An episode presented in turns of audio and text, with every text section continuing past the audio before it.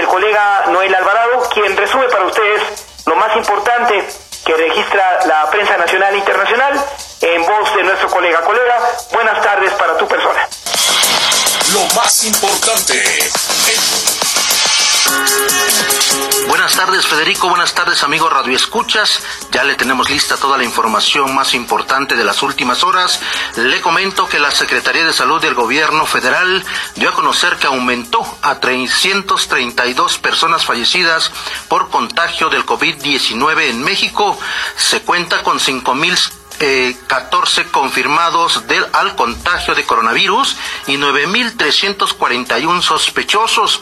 También comentarles que el Fondo Monetario Internacional pronosticó a la baja su expectativa de crecimiento para la economía de México y la ubicó en una eh, contracción de 6.6% para el cierre del año. Esto como consecuencia de la crisis del coronavirus COVID-19.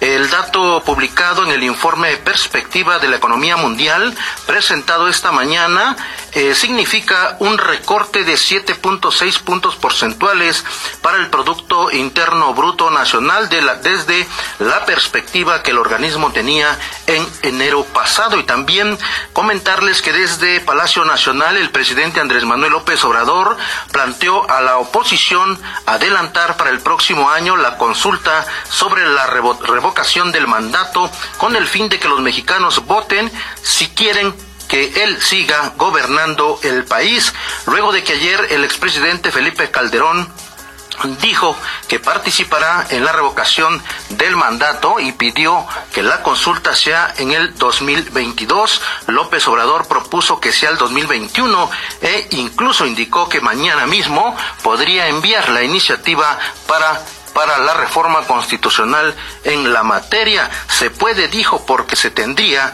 la mayoría absoluta tanto en la Cámara de Senadores como en la de Diputados y también en los congresos locales.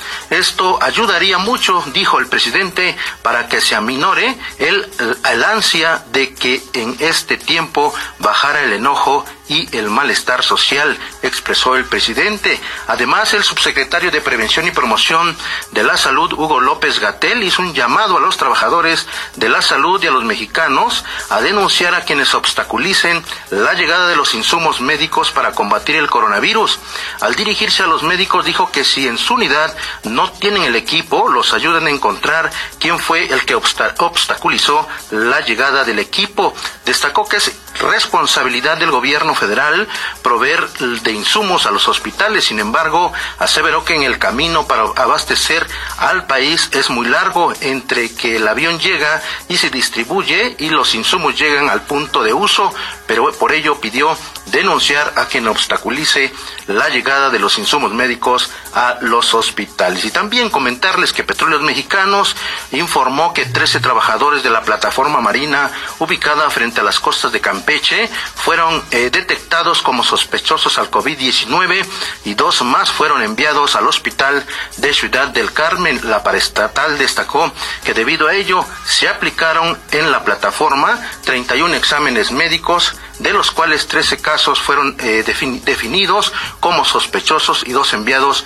al hospital de Campeche. También comentarles que el rector de la Universidad Nacional Autónoma de México, Enrique Grau, hizo un llamado a los docentes de esta institución a fin de que contacten a sus alumnos para que puedan continuar con los contenidos del plan de estudios desde sus hogares apoyándose en los variados, variados recursos digitales que se han desarrollado y en su oportunidad se les informará sobre las determinaciones en relación con el ciclo escolar y los calendarios. Además, comentarles que a pesar de la contingencia sanitaria que vive el país por el COVID-19, la delincuencia se niega a quedarse en casa, por lo que los homicidios dolosos, asaltos en sus diferentes modalidades, además de los feminicidios, se registran de manera constante en el país. El presidente Andrés Manuel López Obrador comentó en días pasados que los índices de violencia en eh, territorio mexicano no han disminuido pese a la situación que se vive en el país por el COVID-19. Datos oficiales del gobierno federal señalan que en marzo se contabilizaron un total de 2.585 homicidios dolosos, siendo el, más, el mes más violento durante los últimos 13 años. También hubo un aumento de 9.2% con respecto al mes de febrero, ya que la cifra era de 2.294 homicidios y un, y un, comparativo, un comparativo con el mes de marzo del 2019 se elevó en un 70.6% con un total de 1.468 asesinatos. El mandatario mencionó que se, que se pensaba que iban a bajar los índices de delictivos al declararse emergencia sanitaria, pero esto no ha sucedido. Hasta aquí lo más importante en el país. República, información de los estados. Son las 12 del día con 14 minutos de este 14 de abril del 2020. Con información de nuestros periódicos hermanos de la Organización Editorial Mexicana, les informo que no solamente los médicos son agredidos en esta etapa de epidemia y de emergencia nacional, sino que también se roban el equipo médico. Resulta que el gobierno de Oaxaca confirmó el robo de 20 equipos que servirían para la atención de pacientes infectados por COVID-19, además de la investigación realizada por la desaparición de al menos siete ventiladores mecánicos del Instituto Mexicano del Seguro Social.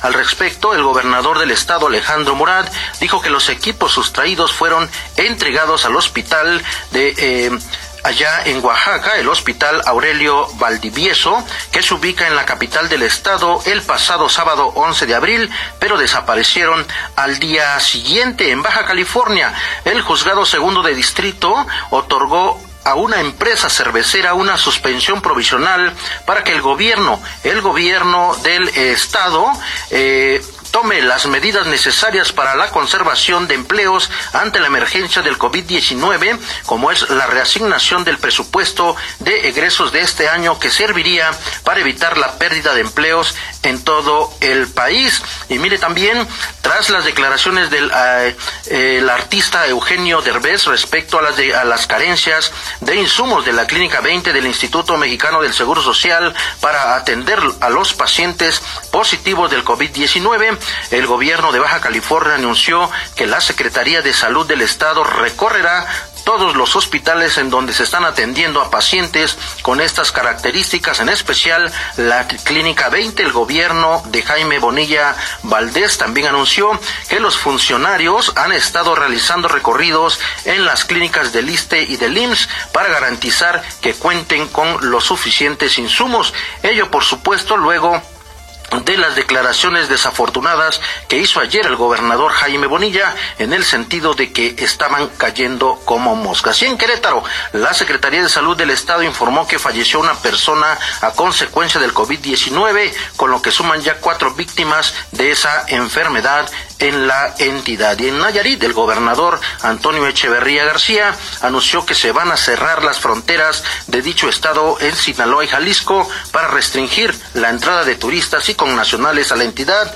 El mandatario estatal informó que platicará con los gobernadores de esos estados y espera que el cierre de fronteras se haga de forma coordinada con el fin de evitar contagios por COVID-19. Hasta aquí la información de los estados. Información de la metrópoli con el periódico La Prensa. Gracias por continuar con nosotros aquí en su noticiero Así lo dice el Lamón. Recuerde que transmitimos por el 760 de AM ABC Radio, sonido original. Les comento que por dedicación, profesionalismo y entrega al hacer frente a la pandemia por el COVID-19, el gobernador del Estado de México, Alfredo del Mazo, reconoció a todos los trabajadores del sector salud estatal por su esfuerzo desde que inició esta enfermedad destacó el profesionalismo del personal de salud y dijo que los pacientes están en las mejores manos, pero consideró que el sector salud del Estado de México es el mejor del país. En un mensaje que dirigió a, la ciudadanía en redes sociales, Alfredo del Mazo llamó a los profesionales de la salud a seguir haciendo su mejor esfuerzo durante esta contingencia. Además, la Secretaría de Salud del Estado de México dio a conocer que la entidad cerró este lunes con 558 casos positivos de COVID-19, así como 770 70 sospechosos, 218 altas sanitarias y 1.735 pruebas negativas a este padecimiento. Detalla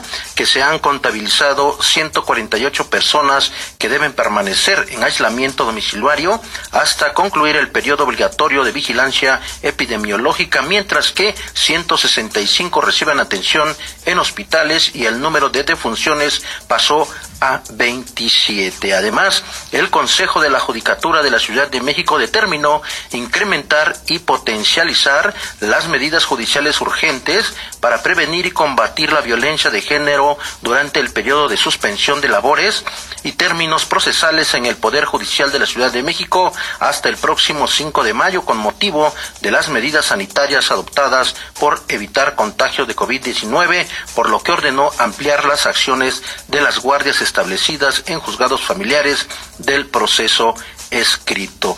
Eh, además, preocupado debe estar el jefe de la Policía Uniformada de la Ciudad de México, Omar García, y no es para menos, pues resulta que esta mañana la Secretaría de Seguridad Ciudadana dio a conocer que el primer inspector Ortiz, quien eh, se desempeñaba como coordinador operativo de la zona sur, presentó problemas de salud y tras una revisión médica fue diagnosticado al virus COVID-19, por lo que esta mañana falleció por contagio del coronavirus. El oficial se encontraba hospitalizado y de acuerdo a los protocolos de las dependencias de salud se mantuvo bajo observación médica Además, personal de la Dirección de Servicios Médicos de la Secretaría de Seguridad Ciudadana dio puntual seguimiento al caso. Además, dos mil policías uniformados han tenido que dejar sus labores de vigilancia y permanecer en sus casas debido a que son vulnerables al COVID-19. Debido a ello, militares y marinos se suman a las labores de seguridad y vigilancia en la Ciudad de México, pues la incidencia delictiva no cesa pese a la emergencia nacional por COVID-19. Además, tras confirmar cuatro casos positivos y 19 sospechosos por COVID-19 de presos del centro penitenciario de Cuautitlán, Estado de México, la Subsecretaría de Control Penitenciario de la Secretaría de Salud de la entidad mexiquense activó el protocolo sanitario y trasladó a los 23 internos al centro eh, penitenciario y de reinserción social de Nesa Norte, el cual se encuentra habilitado como hospital especializado para albergar hasta 200 personas y brindarles atención médica a los afectados por la pandemia. Hasta el momento, ninguno de los internos trasladados presenta síntomas graves de la enfermedad. Sin embargo, se tomó la decisión just de que personal médico especializado vigile y atienda todos los casos hasta que estén en óptimas condiciones. En tanto, las autoridades penitenciarias mantienen comunicación con los familiares de los internos infectados a fin de notificar puntualmente sobre su estado de salud. Y también la jefa de gobierno de la Ciudad de México, Claudia Sheinbaum, dijo que algunas personas podrían tener alguna preliberación en los penales de la Ciudad de México ante la emergencia sanitaria que se está viviendo en el país por la enfermedad del coronavirus. Aclaró que la excarcelación solo se dará dependiendo el delito cometido, por ejemplo, en mujeres embarazadas y personas que ya muy están mayores y llevan a cabo su sentencia. Hasta aquí la información de la metrópoli.